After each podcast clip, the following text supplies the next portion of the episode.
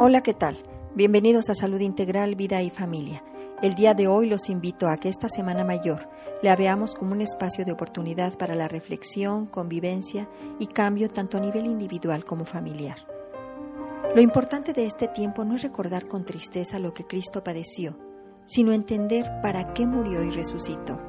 Vamos a celebrar y a revivir su entrega a la muerte por amor a nosotros y el poder de su resurrección, que es primicia de la nuestra. Vemos cómo las carreteras y los centros vacacionales están sobresaturados.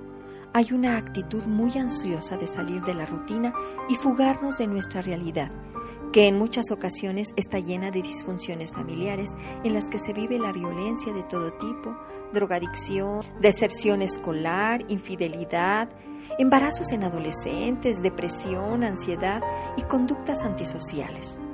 No aprovechamos el que los hijos y nosotros estamos libres de compromisos, tanto escolares como laborales, para reflexionar conjuntamente qué estilo de vida estamos viviendo y que todos y cada uno de los miembros de la familia se tenga la oportunidad de expresar si esa es la mejor versión de sí mismo y de la familia que son.